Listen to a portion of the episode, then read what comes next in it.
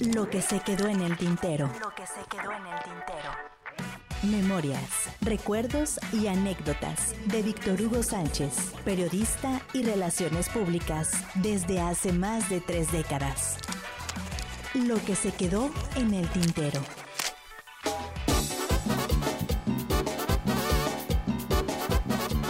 Ay, la culebra. tucu, tucu, tun, tucu, tucu, tun.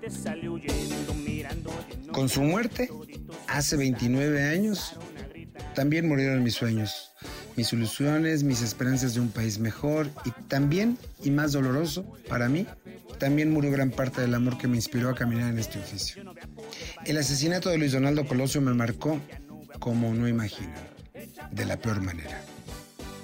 De alguna forma, todos los que nos dedicamos al periodismo queremos, si no ser parte de la historia, sí contarla, tener asiento en primera fila hasta que llegan sucesos como ese, tan cruento, tan inverosímil.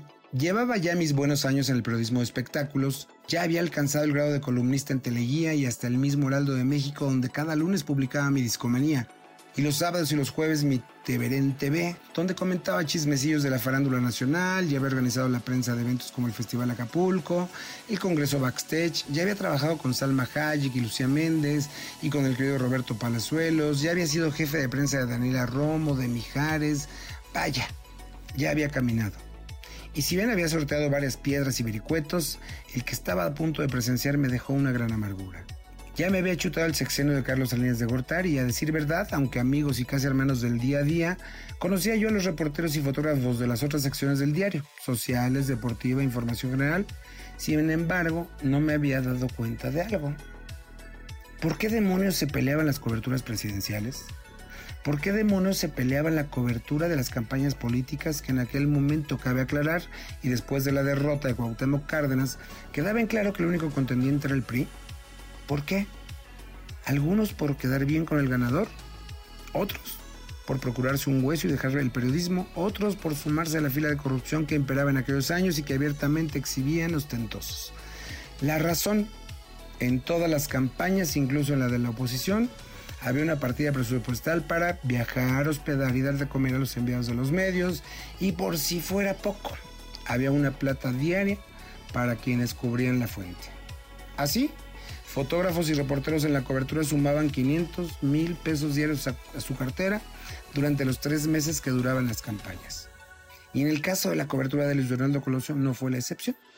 Aquella tarde-noche aún estaba yo en la redacción a punto de irme a cubrir alguna nota cuando de la dirección general nos dijeron nadie sale, acaban de dispararle al candidato. Todos corrimos al escritorio de la guardia donde estaban siempre atentos los aprendices, los novatos y donde siempre había un televisor encendido y ahí, arremolinados, apoltronados, intentábamos ver, escuchar la transmisión que en directo hacía Televisa con Jacob Saludowski en el foro de TV y con Talina Fernández en cobertura especial no asignada, porque ella era la única con experiencia que podía reportar y porque desde hacía dos, tres años Tijuana era su casa. Ella estaba a cargo del canal de ventas de Televisa, TVC, era un 24 horas con diversos conductores que vendían de todo. Talina, entra al hospital, entra al quirófano, hazle como puedas, pero infórmanos de la salud del candidato Luis Donaldo Colosio. Jacobo, no es oficial, pero anuncian muerte cerebral. Talina, interrumpimos tu transmisión para comunicar que la presidencia de la República confirma la muerte del candidato Luis Donaldo Colosio. Luego el querido Lievaro Sainz, en su calidad de vocero de la campaña, salió a confirmar la noticia que había dado ya la vuelta al mundo. El magnicidio de un candidato del PRI a la presidencia de la República Mexicana evento que nuestro país tuvo la contundencia de todas las primeras planas. En todos, la misma y oficial información de la presidencia. Han pasado 29 años y aún me estremezco de recordar aquella tarde en que pensé, si se echaron a Colosio, ¿dónde quedamos los demás? Por eso digo que con su muerte todos morimos un poco. La esperanza de un mejor país, la credibilidad de los medios y mis ganas de algún día cubrir la fuente política como me había ofrecido el buen Pedro Camacho, subdirector del diario al que le gustaban mis crónicas y me insistía, vete de este lado, harías aquí una buena chamba. Ahí murieron mis ganas.